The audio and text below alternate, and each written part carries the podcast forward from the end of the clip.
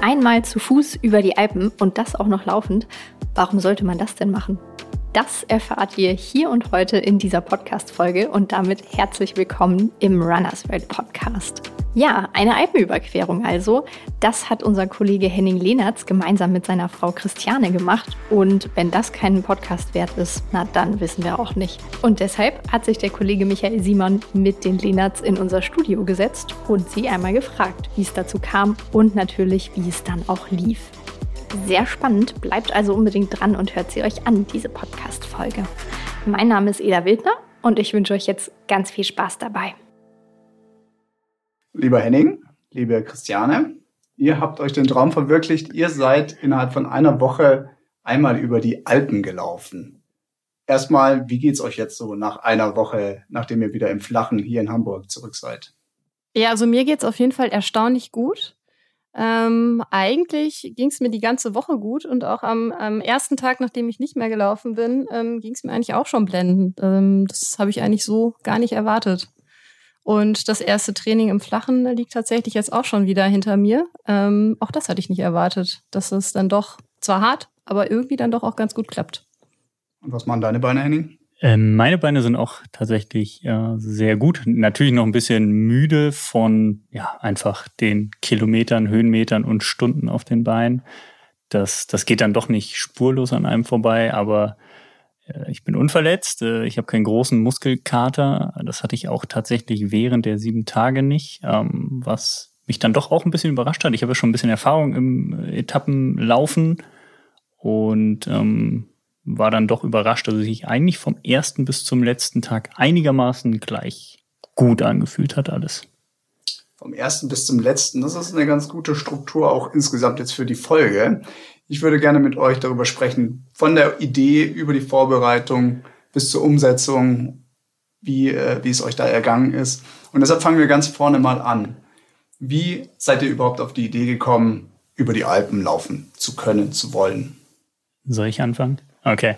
Ähm, ich habe das ja schon mal gemacht, tatsächlich. Ähm, ich habe mir den, den Traum, wenn man so will, schon mal erfüllt. 2015 bin ich beim Transalpine Run mitgelaufen. Das ist ein, ein Rennen tatsächlich ähm, über, über die Alpen.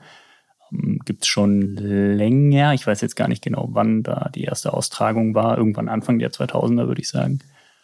Und genau, das führt in sieben oder acht Etappen, je nach, je nach Austragung von verschiedenen Orten in Deutschland meist oder Österreich eben äh, nach Süden, in den Süden nach Italien ist meist das Ziel. Und ich bin damals von Oberstdorf nach Sulden gelaufen in acht Etappen zusammen mit einem Kumpel von mir, den ich damals dann in der Vorbereitung kennengelernt habe. Also als ich den Plan damals gefasst habe, wusste ich noch gar nicht, mit wem ich laufen werde.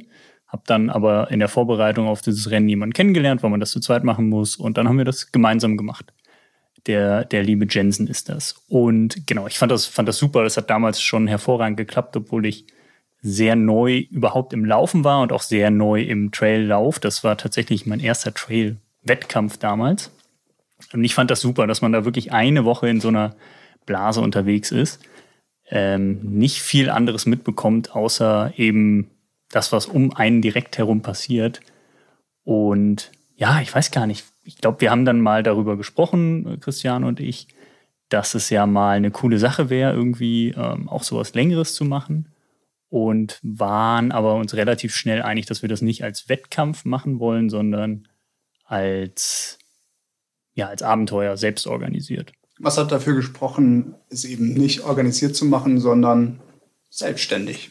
Also ähm, in einem Wettkampf zusammen mit Henning ähm, wäre es auf jeden Fall so gewesen, dass Henning, dadurch, dass er einfach ein stärkerer Läufer ist als ich, dass ich, glaube ich, ein bisschen das Gefühl gehabt hätte, ähm, dass er so ein bisschen unter seinen Möglichkeiten unterwegs ist ähm, und ich dann eventuell am Limit unterwegs bin. Wäre eventuell auch eine Erfahrung wert gewesen, ähm, aber dadurch hat es dann irgendwie Sinn gemacht, das einfach selbst organisiert zu machen, außerhalb von einem, von einem Wettkampf, dem, äh, dem Transalpine Run. Ähm, und so sind wir dann irgendwie so ein bisschen auf die Idee gekommen, uns halt auch einfach selber die Route rauszusuchen, auf die wir äh, total Bock haben. Ähm, und das einfach, ja, alleine, äh, ohne Support, äh, ohne Gepäcktransport äh, und so weiter selbst in die Hand zu nehmen, selbst zu planen, selbst zu organisieren. Und was macht die Faszination aus für euch? Also klar, du hast den Transalpine Run schon mal gemacht. Aber viele hegen ja so den Traum, einmal im Leben über die Alpen zu laufen und auch mit dem Fahrrad zu fahren. Was glaubt ihr, was fasziniert die Menschen so daran? Also für mich ist es tatsächlich eindeutig, dieses Ding von A nach B zu laufen. Also sich anzuschauen, du startest irgendwo, möchtest irgendwo hin, da ist viel Raum dazwischen, äh, viel Gebirge in dem Fall. Und das dann einfach peu à peu zu schaffen. Ne? Also man nähert sich ja jedem Tag dem Ziel. Wenn man bei einem anderen Rennen unterwegs ist oder auch bei, bei jedem normalen Dauerlauf läuft man in der Regel ja nicht von A nach B. Du läufst meist zu Hause los und kommst wieder zu Hause an. Bei einem Rennen startest du am Start und kommst meist am selben Ort wieder ins Ziel. Und bei so einem Etappenlauf ist es einfach ja wirklich, du hast so ein großes Ziel, was so weit weg ist und da möchtest du wirklich hinlaufen und dir dich dem Ziel Stück für Stück nähern. Das finde ich total faszinierend. Das fand ich damals schon cool ähm, beim Transalpine Run, also wirklich in Oberstdorf zu starten und in Sulden anzukommen. Ähm, ich bin ja in meiner Jugend so ein bisschen in der Mountainbike-Szene gewesen und da gab es auch immer diese Bike Transalps. Und das fand ich auch immer total faszinierend. Dann über die Berge, also das ist natürlich auch so ein Teil der Faszination, über die Berge, die wunderschönen Alpen sich zu erlaufen oder mit Fahrrad drüber zu fahren, wie auch immer. Und ja, das ist so ein bisschen das Ding für mich und wahrscheinlich auch einfach das mit jemand anderem dann zu machen, das Ganze zu teilen. Also das war auf jeden Fall für mich das, was mich angetrieben hat und was ich jetzt auch rückblickend so cool daran fand.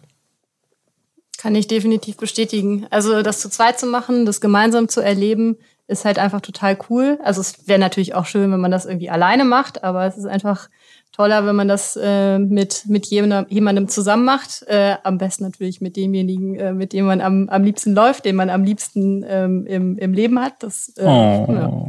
ja. das, das war auf jeden Fall ähm, äh, super. Und ähm, einfach diese, es ist halt auch so eine, so eine logische ähm, ja, so, ein, so ein logischer von A nach B Lauf. Also ich starte irgendwo auf einer Seite der Alpen, muss das gesamte Gebirge zu Fuß überwinden, um quasi ähm, auf der anderen Seite überhaupt wieder rauszukommen, ohne irgendwie Abkürzung. Ähm, man muss halt einfach da drüber.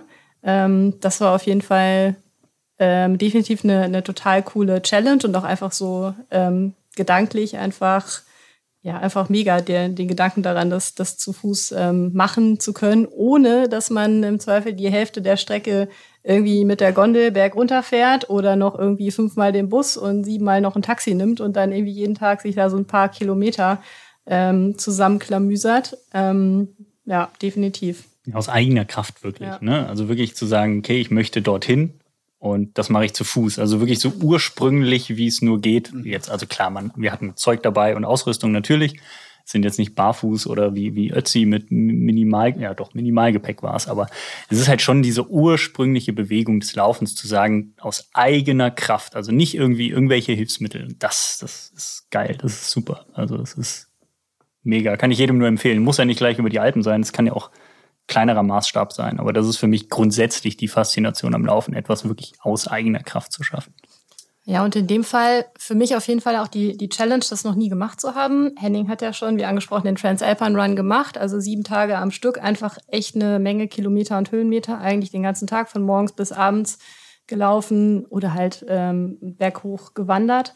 Ähm, und ich wusste halt nicht, wie ich mich an Tag fünf fühle. Ähm, wie gut ich das schaffe. Eventuell kommt eine Verletzung dazwischen. Also es war halt tatsächlich mal etwas, wo ich sagen würde, es war eine Challenge und ich wusste jetzt nicht, wie ich da am Ende irgendwie bei rauskomme. Ähm, anders als wenn ich an anderen Läufen teilnehme, dann weiß ich in etwa, was mich erwartet. Ich weiß in etwa, wie ich mich fühle und ich weiß, okay, das, das schaffe ich ganz gut. Du hast es gerade gesagt, äh, viele, viele Kilometer, viele Höhenmeter. Es waren 233 Kilometer, 11.200 Höhenmeter. Und anders als damals führte die Route nicht von Nord nach Süd, sondern von Süd nach Nord, nämlich von Cortina d'Ampezzo nach Salzburg. Wie habt ihr die Strecke geplant? also die Strecke ergab sich eigentlich äh, von selbst, weil ähm, es gab so zwei Punkte, die ich Christiane unbedingt mal zeigen wollte in den Alpen. Das ist einmal Cortina d'Ampezzo, also die, die Dolomiten äh, in Italien. War ich halt schon mal vor Jahren äh, im Rahmen des Lavaredo Ultra Trail und die Berge rund um Cortina d'Ampezzo, die Dolomiten sind einfach die schönsten Berge der Welt für mich. Tatsächlich gibt es wenig vergleichbare Gebilde, also wirklich tatsächlich die Art der Felsgestaltung, die mich derart in den Bann zieht wie dort. Und ähm, ich war schon mal am Königssee äh, im Süden Deutschlands, Berchtesgadener Land ist das hoffentlich.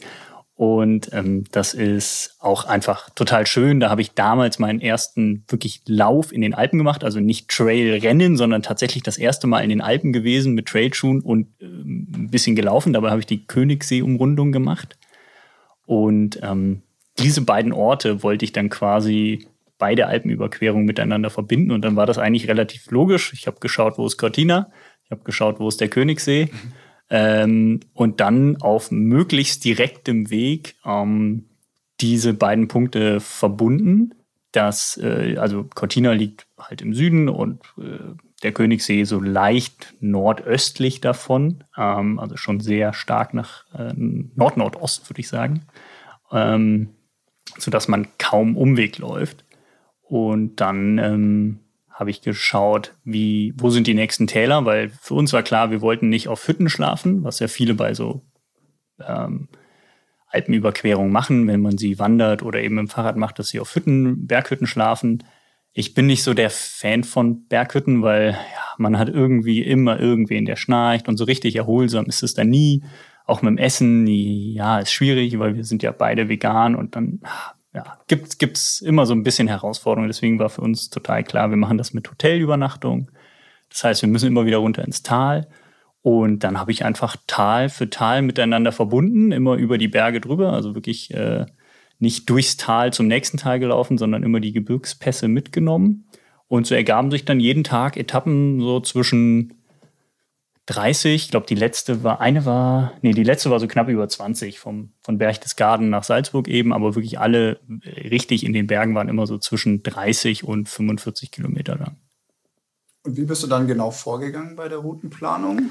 Ähm, ja, ich habe ähm, bei Komoot ähm, und Strava gleichzeitig so parallel auf dem einen Desktop, äh, auf dem einen Bildschirm Komoot, auf dem anderen Strava ähm, gehabt, um die einzelnen Wege äh, zu sehen bei Komoot und dann habe ich geschaut bei Strava, da gibt's ja die tolle Funktion der, der Global Heatmap. Ähm, da sieht man, wie viele Leute sind auf einem Trail unterwegs, auf, auf, auf einem Weg. Je blauer, je dunkler dieser Weg quasi eingezeichnet ist, desto mehr Leute sind da unterwegs. Und für mich war dann klar, okay, da wo viele Leute unterwegs sind, wird's wohl schön sein und da wird man auch gut durchkommen ähm, so dass ich dann so die, die Strecken geplant habe. Also tatsächlich geschaut, ich möchte von beispielsweise Cortina de nach Toblach, das war das, der zweite oder der Zielort der ersten Etappe. Ähm, wie komme ich da am besten hin? Welche Strecke wird viel gelaufen? Natürlich noch schöne Punkte unterwegs rausgesucht. Unbedingt natürlich an den drei Zinnen vorbei, das war klar. Und so haben sich, habe ich dann Etappe für Etappe, nee, stimmt gar nicht. Ich habe eigentlich die gesamte, Eta äh, die gesamte Strecke erstmal geplant und dann am Ende die einzelnen Etappen daraus gemacht. Und da kam dann auch so die ein, über andere, ein oder andere Überraschung, warum so eine Etappe halt mit 45 Kilometern und 2600 Höhenmetern, wo ich gleich dachte, oh krass, das ist, das wird ein Brett, das wird ein harter Tag. Aber das ließ sich auch nicht anders organisieren, weil auch nicht alle zwei Kilometer ähm, Ortschaften mit möglichen Übernachtungsmöglichkeiten ähm, vorhanden waren. Dementsprechend haben wir dann quasi geguckt, wo können wir übernachten und haben dann die Etappen nochmal klein ge hackt sozusagen. Genau. Und so kamen wir dann auf, auf sieben Etappen. Also es war vorher gar nicht klar, wie viele Etappen es sein werden. Also ich glaube, ich hätte alles genommen zwischen sechs und zehn, sage ich mal. Und äh, es sind am Ende sieben, sieben Etappen geworden. Nach Salzburg sind wir dann noch gelaufen. Eigentlich hätte man ja auch in Berchtesgaden aufhören können, weil da kommt nicht mehr viel. Ähm, aber Christiane war halt schon mal in Salzburg und meinte, oh, wäre doch schön, wenn wir bis Salzburg laufen. Dann dachte ich, ja, komm, dann laufen wir halt noch bis Salzburg an einem Tag. Ähm, genau, und so sind wir dann auf die, auf die Strecke gekommen. Mhm. Wie ich schon eingangs sagte, wir sind hier in Hamburg. Äh, ihr lebt beide hier. Es ist eine sehr höhenmeterarme Region. Ähm, wie trainiert man hier im Flachen auf so ein alpines Event hin? Also generell würde ich sagen, ähm, hilft es ganz grundsätzlich schon mal, wenn man einfach fit ist. Höhenmeter hin oder her. Also auch äh, flaches Training in Hamburg ähm, ist auf jeden Fall schon mal hilfreich, um das gut ähm, absolvieren zu können. Ja, und dann gibt's natürlich eigentlich schon sehr viele Möglichkeiten ähm, im Norden, also Harburger Berge in Hamburg, wo wir sehr oft ähm, unterwegs sind. Dann Treppenviertel, wo man sehr viele Stufen und auch steile ja, ähm, ja, einfach steil berghoch äh, gehen oder laufen kann. Hohes Elbufer, gelegentlich Harz oder immer, wenn es sich äh, anbietet, fahren wir, fahren wir dann halt auch gerne in die, in die Alpen, um dann tatsächlich auch ähm, richtige Berge zum Training zu haben. Und ja, so haben wir uns dieses Mal eigentlich auch vorbereitet und es hat ziemlich gut geklappt. Du hast die Eifel vergessen. Die Eifel habe ich vergessen, genau. ich komme ja aus der Eifel und äh, genau, wir besuchen auch gerne mal meine Eltern. Da kann man auch hervorragend Höhenmeter sammeln. Aber es ist genau wie Christiane sagt. Also Grund, das Wichtigste ist halt so eine Grundfitness, dass man sich jeden Tag zutraut, so viele Stunden überhaupt zu laufen, unabhängig vom Profil. Und äh, dann muss man sich halt vernünftig vorbereiten mit langen Läufen, mit Krafttraining, eben mit, mit profilierten Läufen. Auch natürlich der Untergrund ist ja auch nicht Straße. Ne? Also es ist halt auch eine Herausforderung für Bänder, Sehnen im, im Sprunggelenk generell, dass da die Koordination stimmt. Und ja, ich persönlich hatte in diesem Jahr halt sehr oft die Möglichkeit, in den Bergen zu laufen. Ich war unglaublich viel unterwegs, sowohl beruflich als auch privat weil ich mich auch noch auf ein 100-Kilometer-Rennen vorbereitet habe, äh, was zwei Wochen vor der Alpenüberquerung war.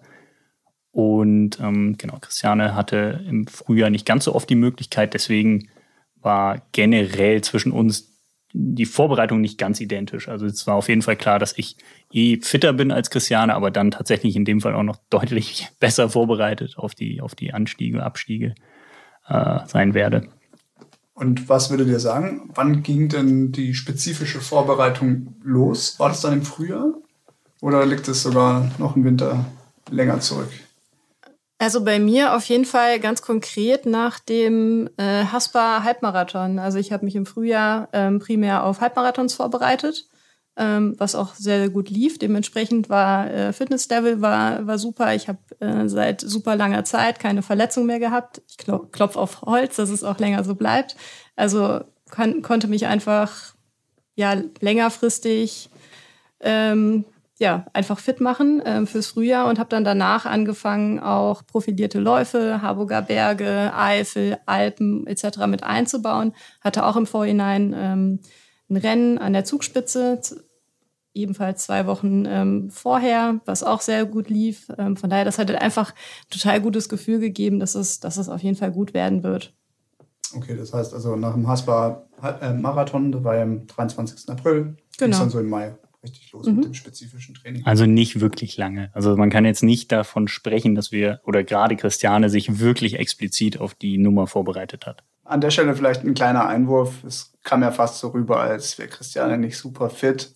Dabei ist sie eindeutig schneller als ich und viele andere Männer unterwegs und äh, ja, hat wahrscheinlich ein Wochenpensum an Trainingskilometern, äh, die das von vielen, vielen Menschen übersteigt. Wie viele ähm, Trainingskilometer hattet ihr denn in der Vorbereitung auf euer Abenteuer? Mm, ähm, ich hatte, glaube ich, so in der Regel 70, 80. Ich glaube, an, einem an einem langen Wochenende äh, waren wir in Alpen, da war es da war es, glaube ich, auch irgendwie deutlich mehr. Ich weiß es gar nicht ganz genau. Wahrscheinlich waren das dann so 90 oder 100. Ähm, allerdings äh, muss ich dazu sagen, ähm, ich verkrafte deutlich mehr Kilometer dann, wenn es, ähm, wenn es in die Berge geht, wenn es berghoch und bergunter geht. Ähm, also sprich, wenn einfach die Belastung nicht so monoton ist wie einfach flach auf der Straße. Ja, bei mir waren es da, äh, auch dadurch, dass ich mich auf den 100er äh, eben vorbereitet habe schon seit Dezember durchgängig Wochen von über 100 Kilometern. Also ich glaube, ich hatte ein, zwei Wochen, drei Wochen vielleicht, wo ich nicht 100 und plus Kilometer gelaufen bin. Also schon sehr umfangreich. Hatte dann auch so ein paar Peak Weeks, ähm, eben wenn, wenn wir in den Alpen waren oder irgendwo zur Vorbereitung, wo ich 130, 140, 150 Kilometer mit Höhenmetern gemacht habe. Also ich war auf jeden Fall sehr, sehr sehr, sehr gut vorbereitet. Okay, ich fasse das also nochmal zusammen. Es müssen nicht unbedingt die Vielzahl an Höhenmetern sein. Wichtig ist einfach ein guter, äh, eine gute Grundkondition, um äh, dann gewappnet zu sein für Etappen über 30 Kilometer bis 40, 45. Ja, ähm, was mich noch interessieren würde in eurer Vorbereitung, habt ihr euch da auch mit Worst-Case-Szenarien beschäftigt? Wie zum Beispiel, was, wenn sich einer verletzt oder gesundheitliche Probleme bekommt? Was ist, wenn das Wetter nicht mitspielt? Habt ihr euch im Vorfeld darüber Gedanken gemacht oder kam das dann vielleicht erst während der Reise? Jetzt bin ich sehr gespannt auf deine Antwort tatsächlich. Also ich würde sagen, jein. Also wir hatten uns im Vorhinein schon Gedanken darüber gemacht, ähm, dass es natürlich sein kann, dass sich jemand verletzt und es aus irgendeinem Grund dann einfach nicht weitergeht. Also Fuß verknackst, Fuß gebrochen oder so, dann geht's halt einfach nicht mehr weiter. Dann haben wir auch mit dem Gedanken gespielt, ja, okay, vielleicht wäre auch so eine äh, Urlaubs-Storno-Versicherung eine gute Idee. Und ähm, ja, und irgendwie verging die Zeit und wir haben geguckt und ja, wollen wir das machen? Und dann war irgendwie zehn Tage vor Abreise und dann, ja, wollen wir jetzt? Und dann, ach, war es zu spät? Und dann haben wir gedacht, ach komm, wird schon werden. Also ich würde sagen, also die Grundeinstellung war auf jeden Fall, ach, wird schon irgendwie alles werden. Aber dass natürlich was sein kann, war irgendwie im Vorhinein schon klar. Ähm, aber eigentlich war eher der Optimismus groß, dass es, äh, dass, es, dass wir das irgendwie alles gut, gut hinbekommen und das schon passen wird. Also eher positiv äh, gestimmt ähm, aber natürlich auch äh, realistisch, dass was sein kann. Ähm, Wetter, ja, haben wir uns auch im Vorhinein zwei Gedanken zugemacht und wir haben auch identifiziert, dass es halt Etappen gibt, ähm, wo die Möglichkeit besteht, im Worst Case, also den ganzen Tag Gewitter und es geht auf keinen Fall, dass wir über den Berg kommen, dass man durchs Tal kommt. Allerdings wäre das jetzt nicht bei jeder Etappe gegangen. Von daher war das auch eher so, ja, auf der Etappe wird es jetzt nicht so das große Problem äh, darstellen, aber auf anderen Etappen hätten wir dann halt gucken müssen, wie wir es irgendwie geregelt bekommen. Also ja, wie eingangs gesagt, so ein klares Jein, würde ich sagen. In dem Fall, ich meine, wir waren auch zu zweit, es war klar, wir ziehen das zu zweit durch, wir starten zu zweit und ja, wenn zwei Leute irgendwie an etwas beteiligt sind, ist die Chance, dass einer von beiden irgendwie irgendwas hat, auch in der Vorbereitung, äh, in den Wochen zuvor, äh, ist natürlich doppelt so groß. Und äh, ich hatte schon immer mal wieder Bedenken, oh, wie verkrafte ich das 100 Kilometer Rennen, wie verkraftet Christiane ihr Trailrennen, ähm, verletze ich mich währenddessen in der Vorbereitung, ähm, wie auch immer. Also da, der Gedanke war natürlich da. Das ist halt kein Urlaub, wo man sich irgendwie an den Strand legt und nichts macht, wo man jetzt nicht unbedingt super fit und super gesund für sein muss, sondern es war klar, dass wir beide äh, gesund sein müssen, wir müssen unverletzt sein und ja, also ich habe mir schon ein paar Gedanken gemacht, aber es ist irgendwie natürlich auch nicht so wirklich zugelassen. Also deswegen auch mit der mit dieser Reiserücktritts Storno Versicherung, wie auch immer, äh, da bin ich so ein bisschen schuld, dass das nie zum Abschluss kam, weil ich einfach mich gedanklich damit nicht beschäftigen wollte.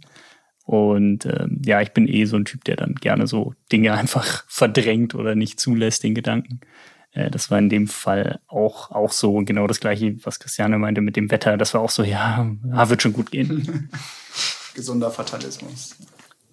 Ja. Okay, und ähm, kommen wir noch zum Thema Sicherheit. Äh, dann sind wir gleich durch mit den Vorbereitungen. Ähm, was habt ihr euch da überlegt? Gab es irgendwie so ein, ja, eine Möglichkeit, dass man euch findet, ja, im, im allerschlimmsten Fall, ähm, dass ihr Live-Standorte teilt, dass ihr irgendwelche Beacons sendet über Strava. Habt ihr den Aspekt? Ähm, nö. nö. wir hätten vorher mit dir reden sollen, Micha. Ähm, ja. ist eine gute Idee, aber ja, nee, haben wir, ja. haben wir tatsächlich nicht. Ähm, normalerweise ist Christiane immer mein Backup und ich bin Christianes Backup. Also wir, wir, wir haben, äh, wenn ich irgendwo laufe, erstelle ich meist halt eine Route mhm. ähm, und Christiane kann sich die anschauen. Also ja. sie weiß in der Regel, wo ich unterwegs bin, auch wenn ich jetzt meinen Standort nicht teile. Wobei, doch am Handy teilen wir unseren Standort gegenseitig, genau. Also das, das wäre durchaus eine Option. Wobei dort, wo wir unterwegs waren, gab es auch oft keinen Handyempfang. Aber nee, eigentlich wusste außer uns beiden niemand, wo wir unterwegs sind. Ähm, tatsächlich, also die Leute wussten natürlich, dass wir die Alpenüberquerung machen und dass wir in Cortina starten und in Salzburg enden.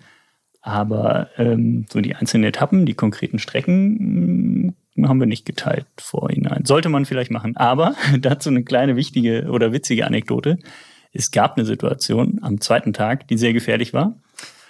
Und äh, am nächsten Tag oder noch in der, in der Nacht habe ich uns beim Alpenverein angemeldet, beim Deutschen Alpenverein, damit man, äh, genau, damit, also die, die Bergrettung kommt ja so oder so, wenn was passiert, aber damit man tatsächlich da auch gut versichert ist, was das angeht. Das wollte ich eh schon immer mal machen. Auch da habe ich es eher so ja, hinausgezögert, keinen Gedanken groß dran verschwendet.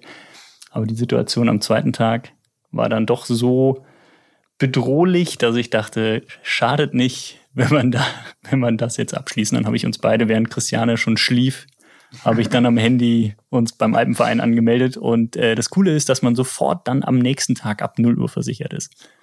Ja, dann sind wir ja schon mittendrin in den Alpen. Was war das denn für eine Situation, die so gefährlich war am zweiten Tag?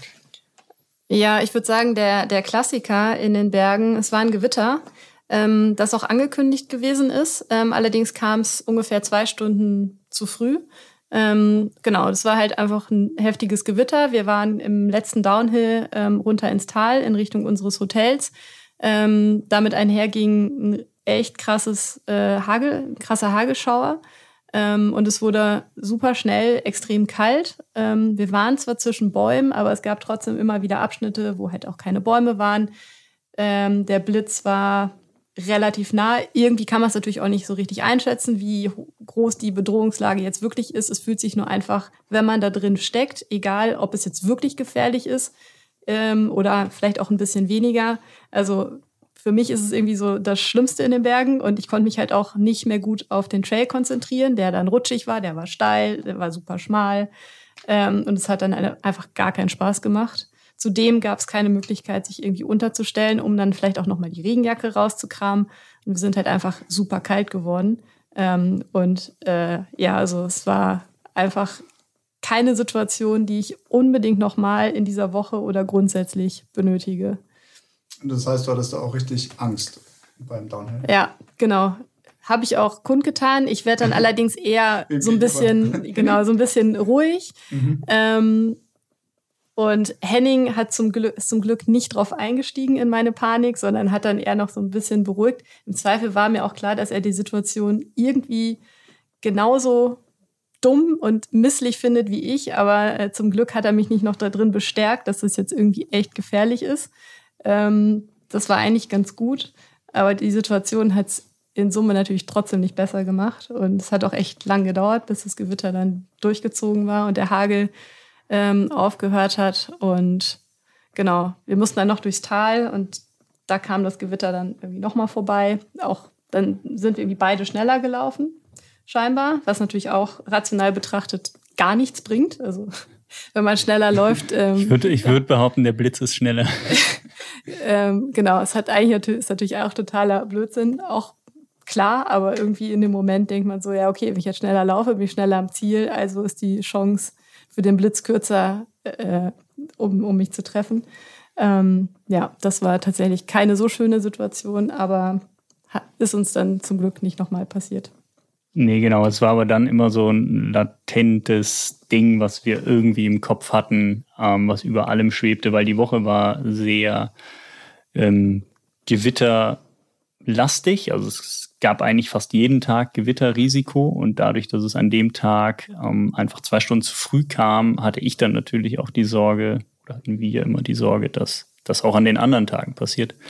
Und ähm, ich bin eigentlich immer jemand, der den, den Wetterbericht immer sehr gut prüft und sich dann so verschiedene Sachen anschaut, auch Regenradar etc. Und in dem Fall kam es einfach völlig, völlig überraschend. Viel, viel zu schnell, viel zu früh.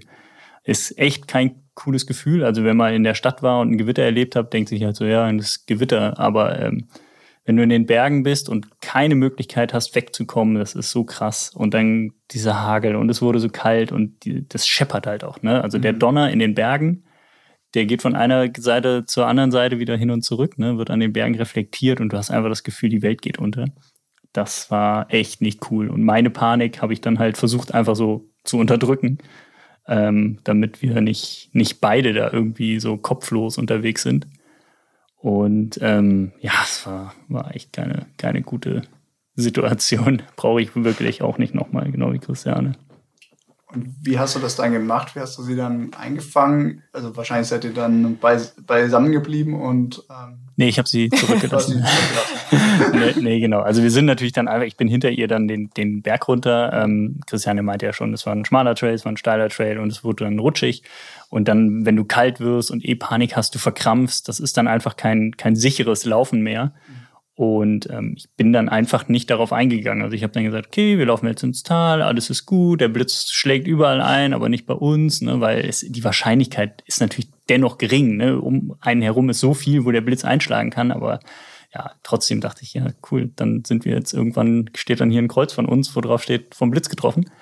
Ähm, die, die, die Möglichkeit ist natürlich da und es, ja, aber bringt ja auch nichts. Du musst dann vom Berg runter so schnell wie möglich. Ähm, alles andere ist halt auch keine Lösung. Ne? Also es gibt in dem Fall einfach keinen Plan B. Das, du musst einfach weiter. So. Ja, gratuliere dir da zu deiner Besonnenheit auf jeden Fall. Gab es noch andere Momente, wo du vielleicht nicht so besonnen reagiert hast, wo, es vielleicht auch mal gescheppert hat in, in der, beim Ehepaar Lena Lenatz? Nee, überhaupt nicht. Also nee. das hat alles irgendwie super, super geklappt. Es hat einfach alles Spaß gemacht. Ja, es gab, also, also es gab noch einen Tag, der auch kritisch war, wo es auch durchaus gefährliche Situationen gab aber äh, wo ich ja. genau, wo ich dennoch besonnen war, wo ich jetzt auch ein paar Stunden lang keinen Spaß hatte so richtig. Äh, ich erinnere mich noch an die Situation, also es war der vierte Tag, ähm, so die die Königsetappe, ähm, relativ lang, äh, knapp 44 Kilometer glaube ich, ähm, von Karls am Großglockner nach Kaprun, genau auf dem Papier gar nicht so krass, 1800 Höhenmeter nur. Also nur ist schon ordentlich, aber im Vergleich zu den Etappen, die wir davor schon hatten, äh, dann doch deutlich weniger Kilom äh, Höhenmeter auf relativ viel Distanz. Und dann dachte ich, oh, klingt auf dem Papier super einfach.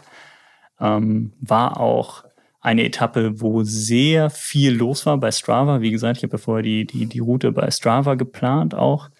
Und da waren einfach so viele Leute unterwegs, dass ich dachte, ey, easy Gelände, laufen wir easy durch, brauchen wir nicht lang. Wir sind früh gestartet, weil auch an dem Tag Gewitter kommen sollte. Hatten da ein nettes Hotel, was uns auch noch sehr früh am Morgen dann Frühstück hingestellt hat, so dass wir dann vor dem eigentlichen Frühstück schon los konnten. Ich glaube, wir sind um 6 Uhr gestartet. Ne? Mhm. Und ähm, ja, ich war dann gar nicht darauf eingestellt, auf das, was dann kam, nämlich äh, Schnee. Also wir hatten äh, Schneefelder zu kreuzen und zwar einige. Und ähm, wir waren zweimal an dem Tag auf 2600 Meter Höhe und ähm, sind jeweils so in Südlage aufgestiegen. Und in Südlage liegt nicht so viel Schnee wie auf Nordlage. Und ja, dann kamen wir beide Male über die Scharte. Und auf der anderen Seite lag halt noch richtig, richtig viel Schnee. Und ähm, ich habe das kommen sehen dann irgendwann im Aufstieg, weil ich so merkte, okay, wir sind jetzt schon in so kleineren Schneefeldern und oben türmt sich aber noch sowas auf. Und dann war bei mir sofort wieder Anspannung da. Und Christiane meinte, äh, meinte noch, äh, erinnere ich mich noch sehr gut dran, dann im Aufstieg stöckelte sie mit ihren äh, Stöcken vor mir her und meinte dann, ah, heute fühle ich mich richtig gut, macht richtig viel Spaß. Ne? So die Sonne schien, der Ausblick war sensationell, alles war cool. Nur ich habe halt schon die Gefahr gesehen, die auf uns zukommt. Und ähm, ja, war dann auch nicht ohne. Es waren echt viele, viele Schneefelder. Wenn man da abgerutscht wäre, wäre es im besten Falle mit offenen Knöch Knöchenbrüchen geendet. Ähm, und ja, auch der Rest der Strecke war super technisch, sehr, sehr anspruchsvoll. Ähm, also der, der Tagesetappe, die war sehr, sehr technisch, sehr anspruchsvoll. Und wir kamen deutlich langsamer äh, voran, als ich gedacht habe. Und dann hatte ich dann auch so ein bisschen Sorge, dass das Gewitter uns dann doch einholt, weil wir echt so ein, zwei Stunden hinter meinem Zeitplan waren. Das Gewitter sollte, glaube ich, so gegen 16 Uhr kommen. Dann dachte ich, ja, wenn es gegen 14 Uhr dann kommt, dann sollten wir am besten um 12 Uhr an dem und dem Punkt sein. Und ich glaube, wir waren dann anderthalb Stunden mhm. später erst da. Um eins waren wir dann da. Ja. ja. Wir haben an dem Tag dann auch eigentlich tatsächlich bis zu dem Punkt, bis zu dem Punkt ähm, keine Pause gemacht. Also wir sind um sechs gestartet und haben halt einfach ja, einfach bis um 13 Uhr durchgezogen, ähm, bis wir dann an der Stelle waren, wo wir uns relativ sicher waren, dass uns das Gewitter eigentlich nichts mehr, nichts mehr anhaben kann. Weil es hinunter ins Tal ging. Genau. Genau, aber das war noch so ein Tag, wo ich äh, doch mit sehr, sehr viel Anspannung lief und mir das auch so ein bisschen jetzt nicht auf den Magen geschlagen ist, aber das war einfach so eine Stresssituation, ähm, die ich jetzt nicht so genießen konnte, ähm, wo ich ja doch sehr, sehr angespannt einfach war, weil es ultra gefährlich ist. Mhm. Und wie fällt man sich denn eigentlich dann in so einem Schneefeld? Also fällt da die Orientierung schwer oder ist der Weg dann vielleicht auch schon durch Fußstapfen vorgegeben? Und ja. Ähm, zu deiner letzten Frage, ähm, teils, teils. Also wir sind ähm, an Schneefeldern oder durch Schneefelder gekommen, wo man kaum Fußspuren gesehen äh, gar kein. oder gar keine. Am Anfang gab es gar keine Am Fußspuren. Anfang. Wir waren die ersten, die da durch sind. Aber es war relativ klar, ähm, wo wir wieder rauskommen sollten ähm, und genau, wie man sich, wie man sich entsprechend verhält. Ähm, man rutscht auf dem Arsch da runter. Ja, genau. Wenn man runter möchte, kann man sich auf den Arsch setzen und runterrutschen. Macht aber natürlich auch nur dann Sinn, wenn nicht super viel Geröll oder irgendwie Kieselsteine en masse auf dem Schnee liegen, weil das tut dann echt ziemlich weh und Schnee kann halt auch echt hart sein. äh, wenn man schnell auf dem Hintern runterrutscht. Ähm, und wenn halt im, im Zweifelsfall jetzt im Sommer ähm, schon, schon Felsen oder Steine halt raus äh, dann ist es im Zweifel halt auch zu gefährlich.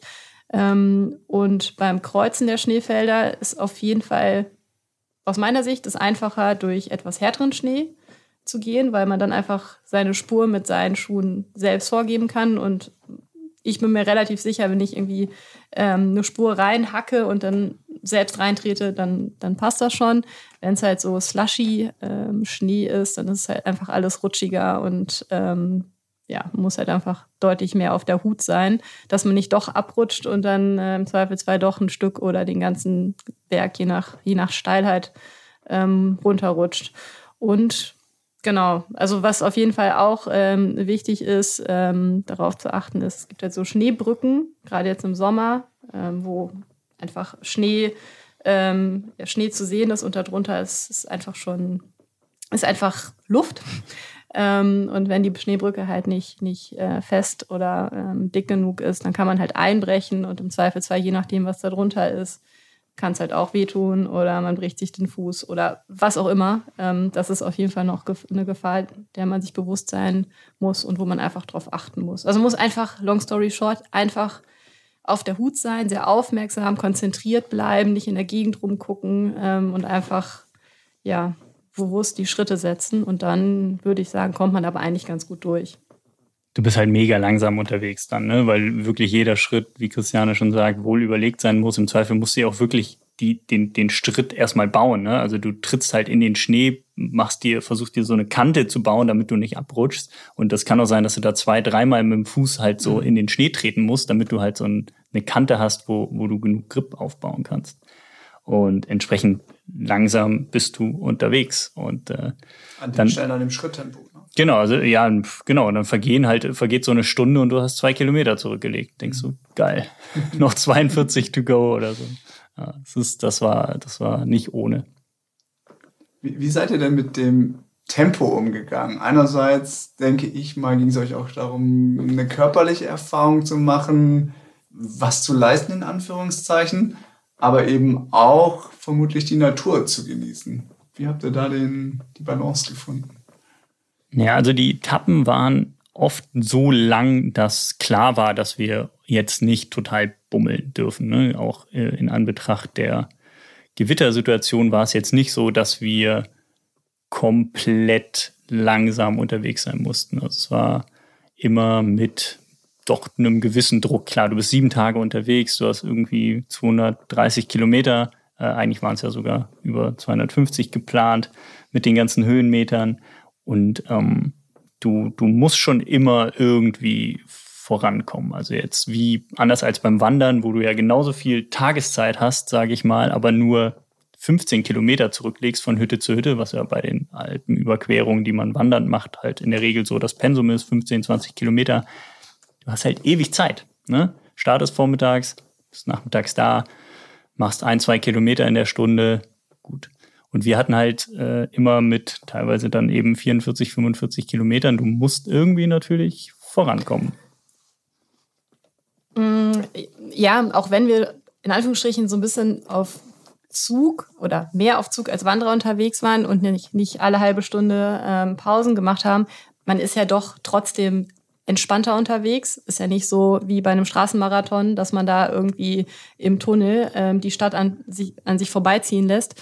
Und dementsprechend, wenn man unterwegs ist, man guckt natürlich irgendwie links und rechts. Nicht unbedingt, wenn man jetzt gerade eine Leiter in, auf einem schwarzen Wanderweg irgendwie runterklettert. Aber auch da, man, man nimmt ja seine Umwelt irgendwie wahr und man bewegt sich ja hindurch und dementsprechend nimmt man natürlich auch ähm, alles um sich herum wahr und genießt natürlich auch, äh, auch die, die Natur, die Berge um sich herum. Ähm, und man ist ja auch sehr lange unterwegs ähm, und dementsprechend verpasst man halt trotzdem nichts. Man sieht einfach nur viel mehr, weil man einfach viel mehr Kilometer an, an einem Tag absolviert. Du hast gerade gemeint, Henning, eigentlich waren es 250 geplant. Es waren jetzt der 233, also wo sind die anderen 17? Im Bus. Nee, wir mussten äh, genau an dem Tag nach dem Gewitter, also an Tag drei genau, Tag zwei war das Gewitter, an Tag drei ähm, hatten wir, äh, das war die eigentliche Königsetappe, nämlich auch 45 Kilometer und 2600 Höhenmeter. Ähm, da hätten wir zwei krasse Pässe gehabt und das Gewitter sollte schon eben gegen 14 Uhr kommen an dem Tag. Und das hätte geheißen, dass wir quasi mitten am Berg gewesen wären, ähm, wenn das Gewitter kommt. Und da war uns beiden das Risiko zu groß. Und da haben wir gesagt, wir halbieren die Etappe und sind die erste Hälfte mit dem Bus gefahren. Das ging, wir sind durchs Tal gefahren. Es war eine halbe Stunde, glaube ich, mit dem Bus. Ähm, und sind dann von da bis ins Ziel gelaufen, so dass wir da tatsächlich, glaube ich, so knapp 13.30 ankamen mhm. und es fing dann an zu regnen und zu gewittern. Also ähm, an dem Tag wäre es nicht möglich gewesen. Also wir hätten, hätten die Etappe an dem Tag nicht schaffen können. Und da wir ja immer unser Ziel vorgegeben hatten für jeden Tag, nämlich eben das Hotel, was wir gebucht haben, ähm, war klar, dass wir das irgendwie anders lösen müssen. Und ähm, ja, nach dem Schock am Vortag fiel das, glaube ich, auch niemandem von uns beiden schwer, da die, die Buskarte zu kaufen, weil ähm, ja, es war einfach die sicherere Nummer. Ja. Das war sicherlich so einer von den hätte ich gerne darauf verzichtet Momente. Gab es davon noch mehr? Bevor ich dann gleich da abfrage, was so die schönsten Augenblicke waren. es gab noch tatsächlich äh, eine weitere Situation, und zwar an diesem äh, eben geschilderten vierten Tag mit den ganzen Schneefeldern. War es der vierte? Mhm. Ja, genau. Ähm, da waren wir dann ähm, im letzten Abstieg ähm, nach Kaprun eben und dachten, na cool, alles geschafft, alles easy. Also jetzt kann wirklich nicht mehr viel kommen. Und äh, dann hielt uns auf einmal ein sehr äh, junger Mann äh, in so einer gelben Warnweste äh, auf. Ähm, wir liefen von so einem von so einer Staumauer, von so einem Stausee hinunter Richtung Kaprun. Und er meinte, ja, hier darf jetzt keiner mehr durch. Äh, äh der, an dem Wanderweg ist irgendwie was runtergekommen, äh, irgendwie äh, Hangrutsch und ihr müsst mit dem Bus fahren. Und ich so, ja, wann kommt denn der Bus? Ja, da kommt gleich einer. Und äh, genau, dann dachte ich so, Mist. Dann haben wir uns da hingesetzt und auf den Bus gewartet, der dann kam. Und dann sind wir durch ähm, so Tunnel, drei Kilometer oder so mit dem Bus gefahren und sind dann wieder ausgestiegen. Und die ganzen anderen Touris, die mit dem Bus und der Gondel auf den Berg gefahren sind, sind dann mit der, mit der Gondel auch wieder runter. Und wir sind halt noch den, den Wanderweg ab der Gondelstation dann eben runtergelaufen. Also haben wir an dem Tag nochmal so drei Kilometer gespart oder so. Aber ansonsten sind wir ähm, alles wie geplant gelaufen. Wobei, vorletzter Tag gab es am Königssee eine, eine Bootstour, ähm, aber die war eingeplant. Also es fahren ja vom, äh, am, auf dem Königssee so Elektroboote äh, zwischen ja, den einzelnen Stationen, meist äh, St. Bartholomä, ähm, die schöne Kapelle auf dieser Halbinsel, bis nach Schönau. Und ähm, ja, die Bootstour von, von St. Bartholomä nach Schönau, die war, die war eingeplant. Es war klar, dass wir das machen. Das ist einer von den besonders schönen Momenten. Die Bootsfahrt? Mhm. Ah, was sagst du? Also, es war auf jeden Fall, wenn schon eine Bootstour, dann über den Königssee, würde ich sagen. Ähm, das, das war schon eigentlich mhm. ganz, ganz okay. Ähm, aber ich wäre auch, wenn es irgendwie realistisch gewesen wäre, ähm, auch gerne die ganze Strecke gelaufen ohne Bootstour. Ähm, eigentlich war das Schönste, dann am Königssee anzukommen, also zu dem Bootsanleger zu laufen, äh, als dann in dieses äh, Bütchen einzusteigen mit den ganzen äh, Touristen, die äh, eine Tagestour nach äh, St. Bartholomä gemacht haben. Ja, nicht so, und nicht so doll stanken. Stanken wie ihr. Genau. Ja, ja wobei. nee, ähm, genau. Also man hätte, also äh, Christiane meinte, wenn es eine andere Möglichkeit gegeben hätte, es gibt eine andere Möglichkeit. Also man kann, kommt von St. Bartholomä auch zu Fuß nach äh, Schönau äh, über den Ringkendelsteig, aber ähm, genau, der ist sehr, sehr steil, sehr exponiert, durchaus auch gefährlich. Also da gibt es ein paar Haarnadelkurven und ich glaube, in der Hälfte davon stehen Kreuze, wo Leute abgestürzt sind. Ähm, ich bin den auch schon zweimal gelaufen, beziehungsweise eher geklettert. Und ähm, genau, ich fand die, die Bootstour gehört irgendwie beim Königssee oder am Königssee dazu. Deswegen, war das irgendwie nicht so eine Option für die, für die Alpenüberquerung jetzt. Ähm, Wäre natürlich gegangen, aber man ist dann auf einmal, man ist tagelang relativ einsam unterwegs. Ähm, also es gab wirklich Etappen, wo wir stundenlang niemanden getroffen haben. Und dann kommt man da am, am Königssee an und sitzt halt in so einem äh, gefühlt wie in so einer U-Bahn, natürlich in sehr, sehr schöner Kulisse, aber halt in so einem vollen Boot und die fahren da wirklich im Minutentakt hin und her. Äh, also es ist schon sehr, sehr, sehr touristisch. Wunderschön, gar keine Frage, toller Ausblick. Äh, alles auch sehr stressfrei, aber ähm, ja, trotzdem ist es dann so ein bisschen, ja, man, man kommt aus so einer anderen Welt dann plötzlich in so einen überfüllten äh, Touristenort. Das ist, ja, krass. Hätte ich, hätte ich, brauche ich nicht. Also wenn ich sowas mache. Ja. ja, genau. Und was war stattdessen dann dein Lieblingsmoment? Mein schönster Moment war, ja, tatsächlich, tatsächlich Tag 1 war, war so das Highlight. Ähm, da hatten wir ähnliche Situation, wir sind von Cortina gestartet, äh, über schöne Trails, relativ wenig los. Und dann kommt man ja eben zu den drei Zinnen und an den drei Zinnen, wer da schon mal war, weiß, da ist ein riesen Parkplatz, ähm, da können die Leute quasi mit dem Auto bis kurz vor die drei Zinnen fahren, da fahren Busse hoch und da ist sehr, sehr viel los, also wirklich von so Touristen, die da einfach nur mit dem Handy stehen, Selfie-Stick und Fotos machen. Und ähm, naja, wir hatten halt so dieses Bergabenteuer jetzt vor und ähm, ja, da treffen dann halt auch so Welten aufeinander. Und ich konnte das nicht so ganz genießen, diese Ecke da. Das ist wunderschön, aber mit diesen Menschen, ich war froh, als wir das hinter uns gelassen haben. Und als wir das hinter uns gelassen haben, sind wir in so ein Tal gekommen oder auf so ein Tal zugelaufen, so langsam berg runter, ähm, Richtung Toblach eben, Richtung Innichen und dann nach Toblach.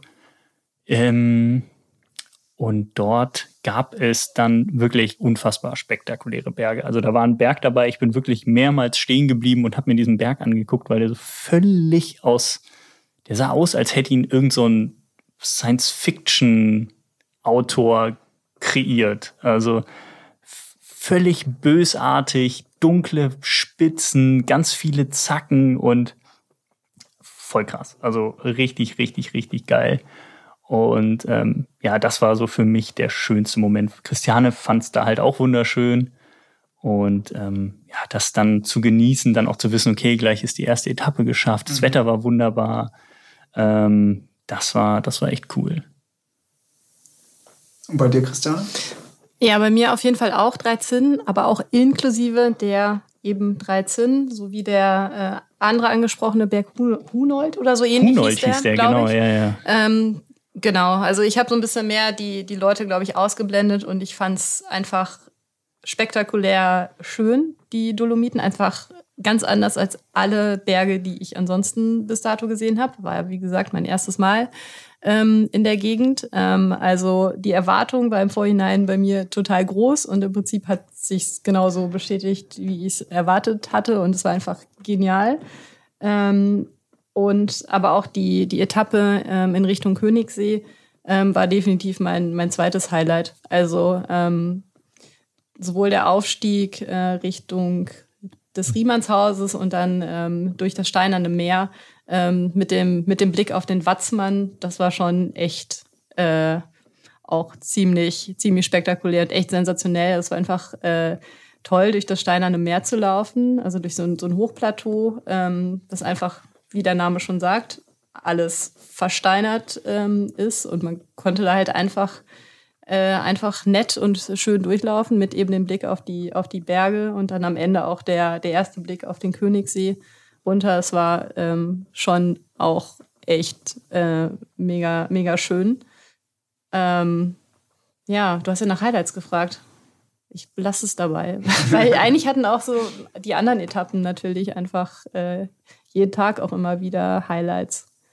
Bis auf vielleicht ein oder zwei Etappen, die man, glaube ich, bei der Tour de France Überführungsetappen nennen würde, die auch schön waren. Also ähm, kann man gar nicht sagen, aber im Vergleich ähm, mhm. Vielleicht dann ein bisschen abgefallen sind. Was ich halt total spektakulär fand und jetzt auch im Rückblick immer noch finde, ist tatsächlich so die ähm, Geschichte. Es gab Etappe 1 und 2 hätten nicht unterschiedlicher sein können. Also Etappe 2 war auch total wunderschön, aber man muss bedenken, die zweite Etappe war ja direkt hinter der ersten. Wir kamen in dieses Tal runter nach Toblach.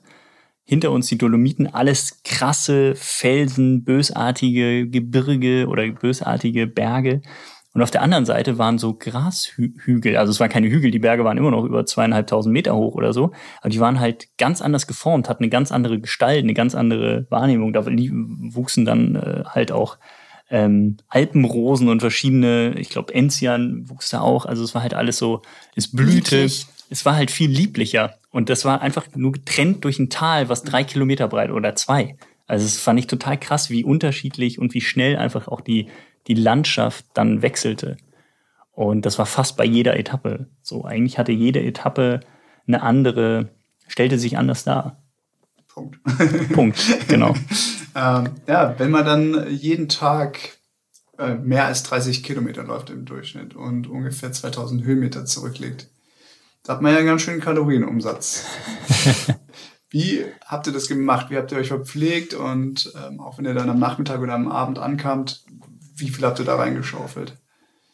Ja, also anders als äh, im normalen Alltag haben wir immer, außer einmal, mit einem Frühstück den Tag begonnen. Also wir haben vorm äh, Loslaufen immer schon eine Kleinigkeit gegessen. Ähm, und für die ersten Tage hatten wir, also ich hatte auf jeden Fall ähm, immer 120 Gramm Kohlenhydrate, also Kohlenhydratpulver ähm, eingeplant, sodass ich auf jeden Fall so die ersten drei Stunden äh, um und bei schon mal ähm, flüssige Kohlenhydrate hatte. Dann haben wir das Ganze noch aufgefüllt mit, ähm, mit Riegeln, ähm, dem einen oder anderen Gel.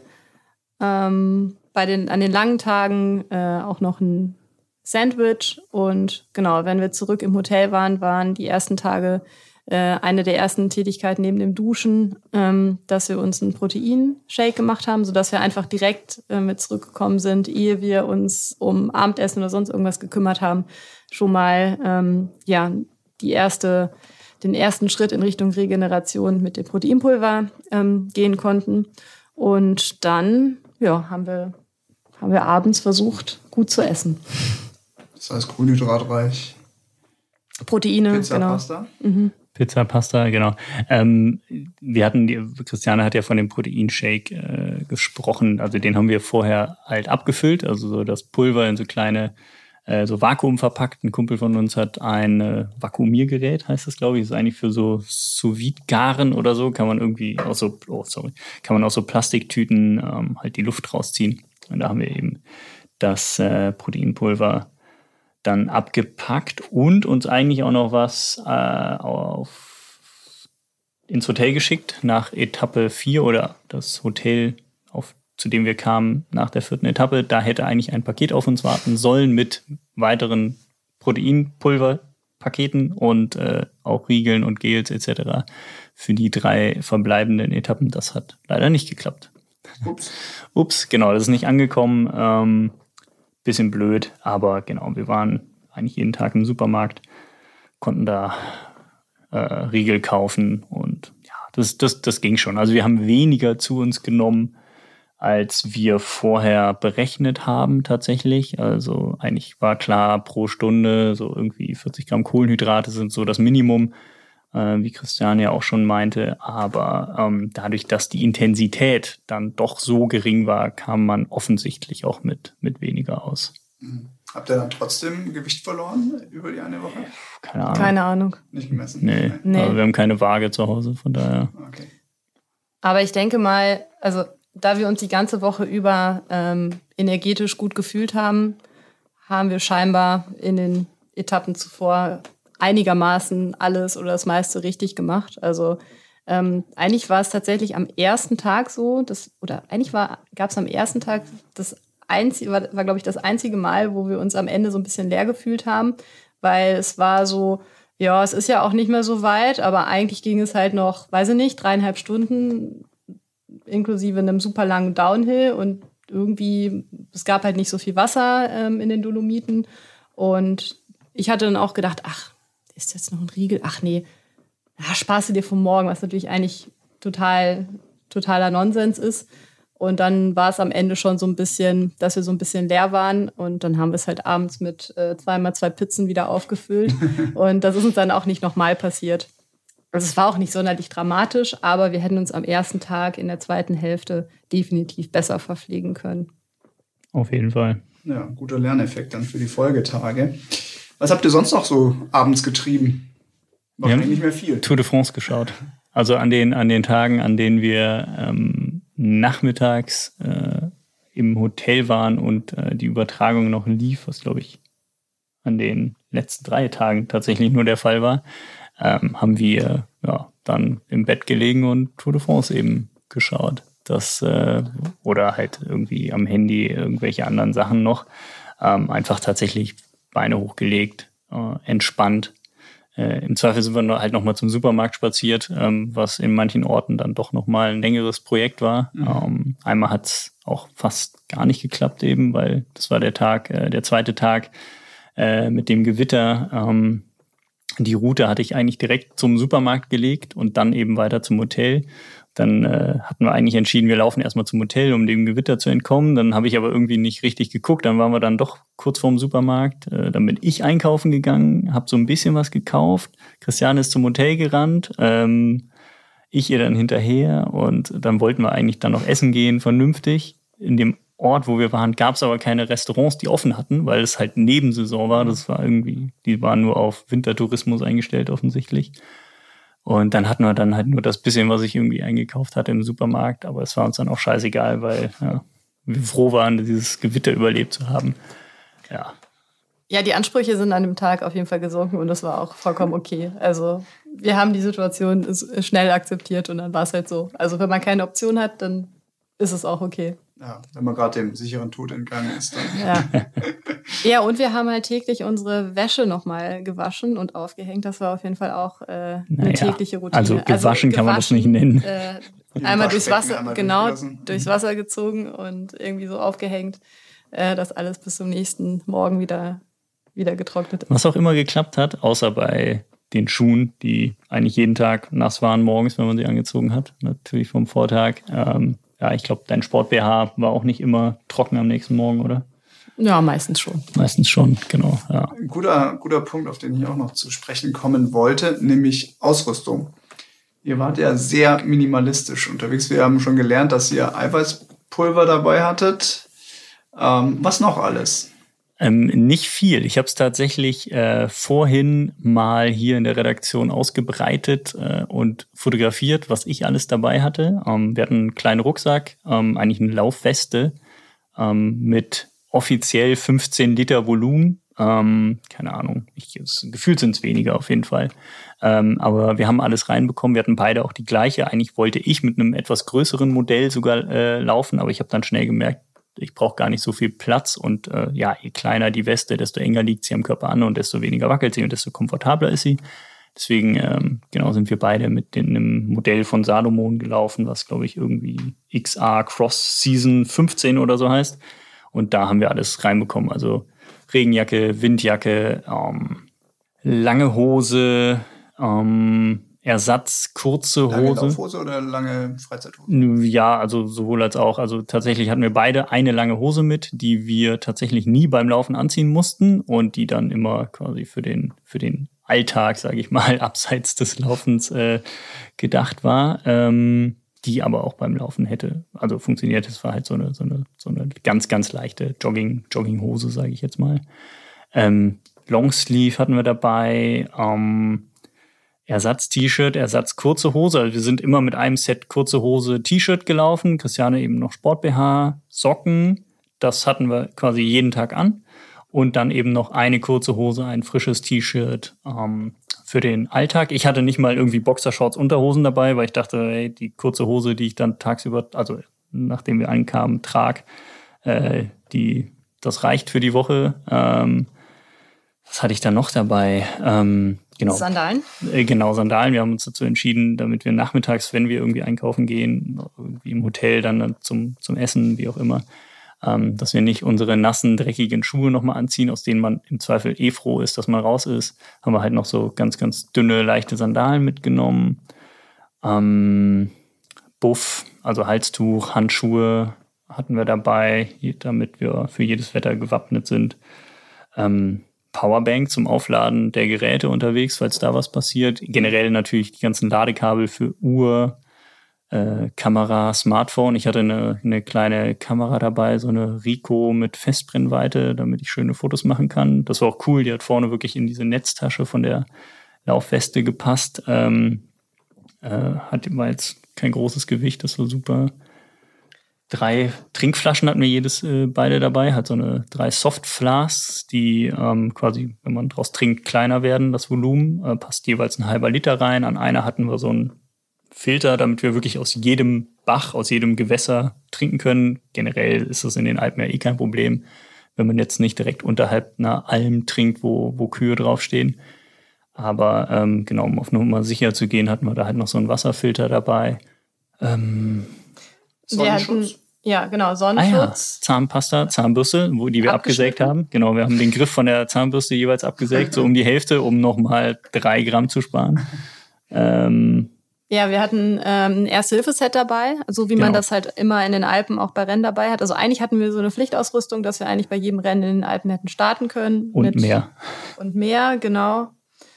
Ähm, aber auch, auch nicht viel Ersatz. Ne? Also wie gesagt, ich hatte, ich hatte ähm, ja, also eigentlich nichts, was ich quasi hätte doppelt tragen können. Also es war wirklich ganz klar, es gibt ein Laufoutfit, ein Outfit für, für danach, ähm, Regenjacke und das war's so, ne?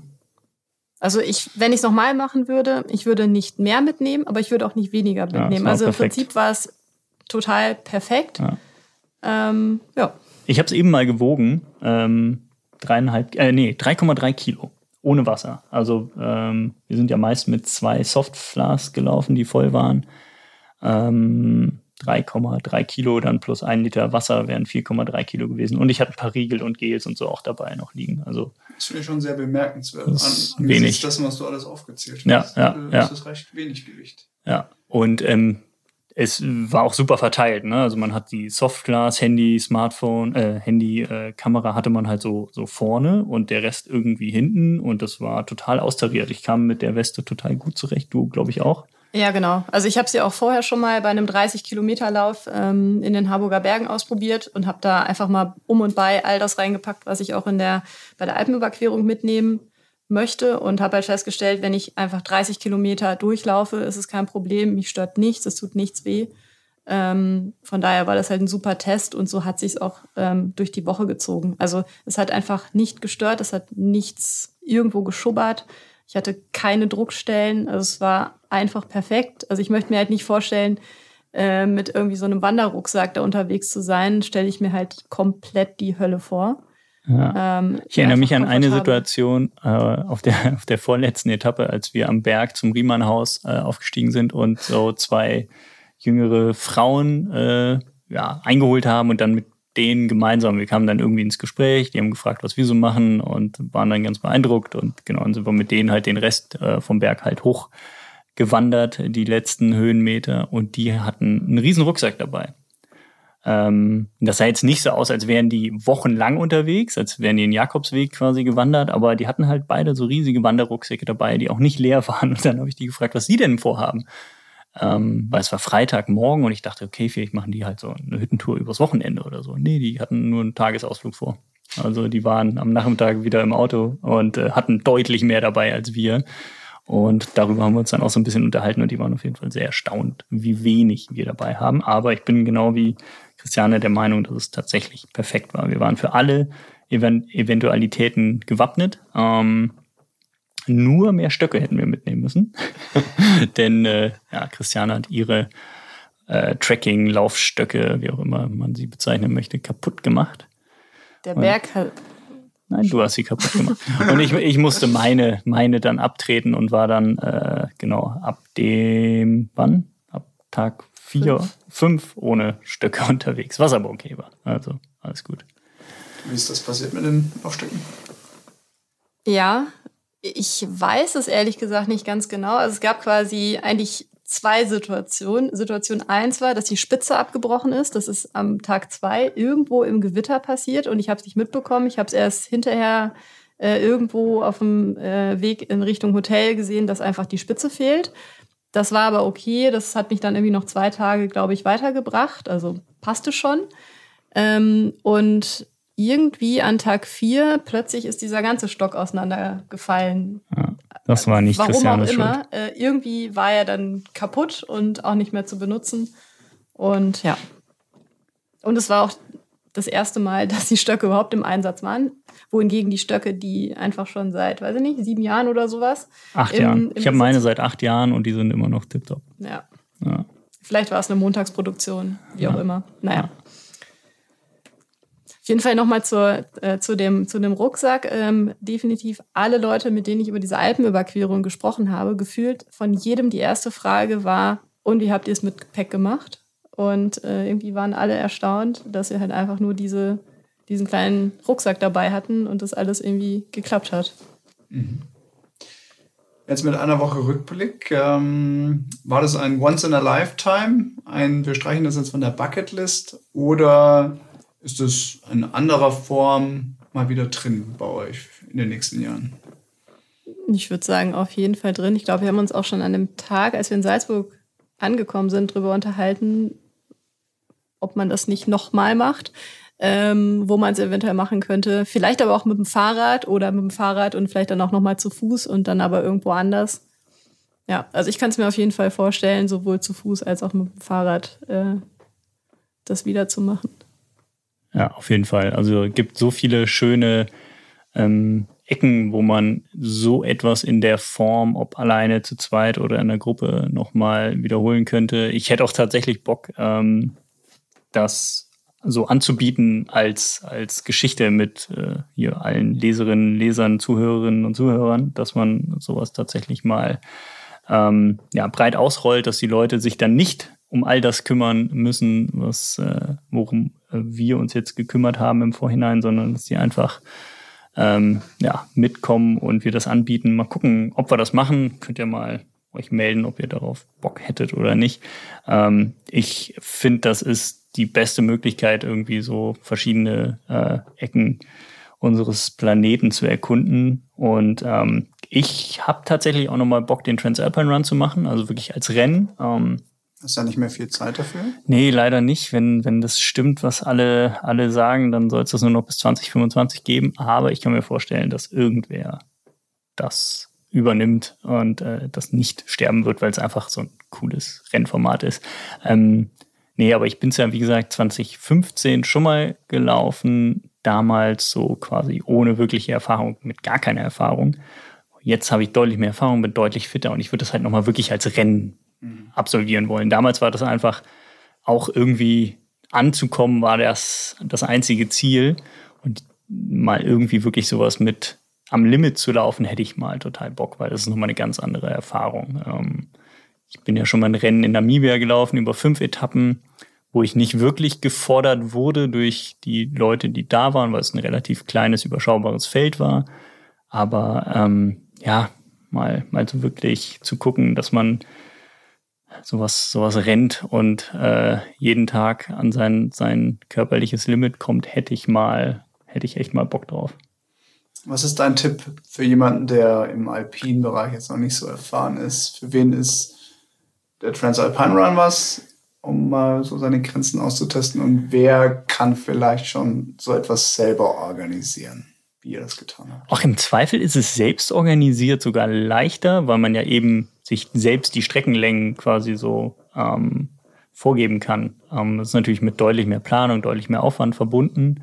Ähm, aber beim Transalpine Run ist ja klar, du musst von Start jeder Etappe ins Ziel jeder Etappe. Es gibt ähm, Cut-offs, also wenn du nicht zu einer bestimmten Uhrzeit an einem bestimmten Punkt durch bist, wirst du aus dem Rennen genommen.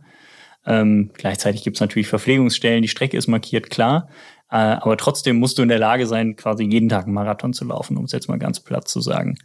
Das kann natürlich nicht jeder. Das ist eine riesen Herausforderung und das ist ähm, eine sehr kleine Blase an Menschen aus der Laufszene, die das kann.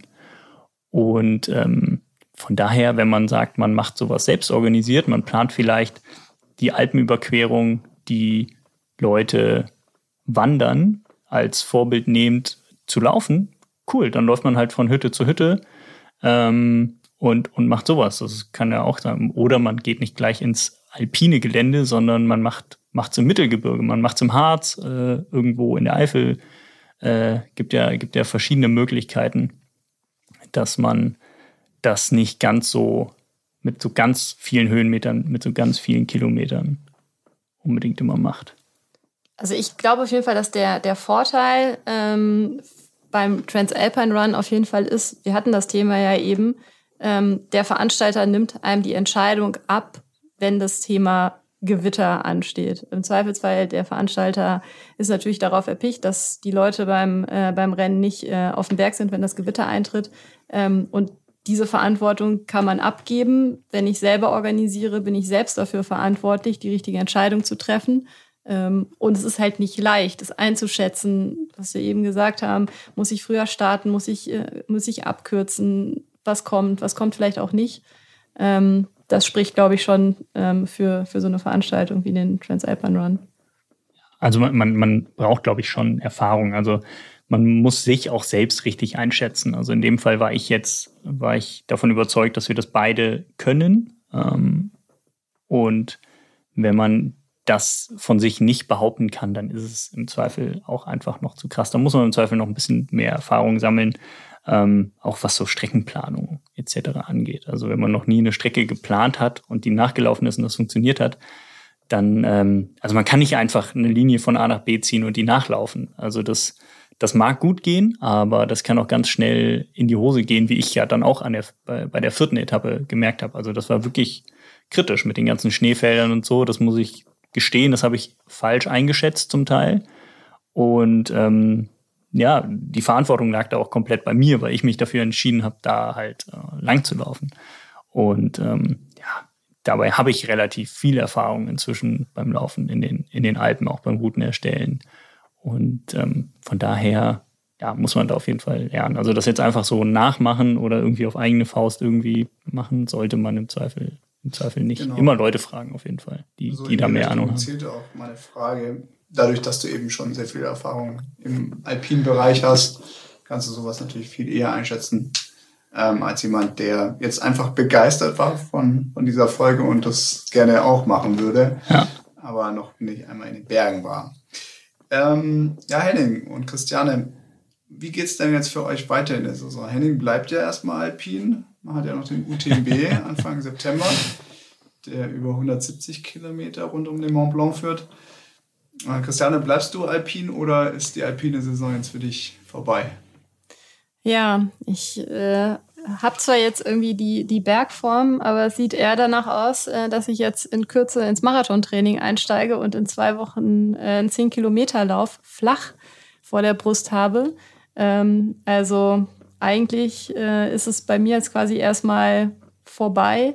Ich denke mal, dass ich eher noch mal Richtung, ja, ich liebäugle ähm, mit einem Lauf noch im November, aber bis dahin ist ja noch ein bisschen Zeit. Von daher, für mich geht es jetzt erstmal flach weiter und werde Henning dann beim UTMB unterstützen. Cool. Henning, dafür schon mal viel Erfolg. Ja, danke. Vorbereitung lief auf jeden Fall gut mit der Alpenüberquerung. Endlich mal wieder mit Stöcken gelaufen. Yeah. Weil habe ich ja, ich glaube, ich habe es hier im Podcast auch schon mal gesagt, in den letzten Jahren war ich immer ohne Stöcke unterwegs.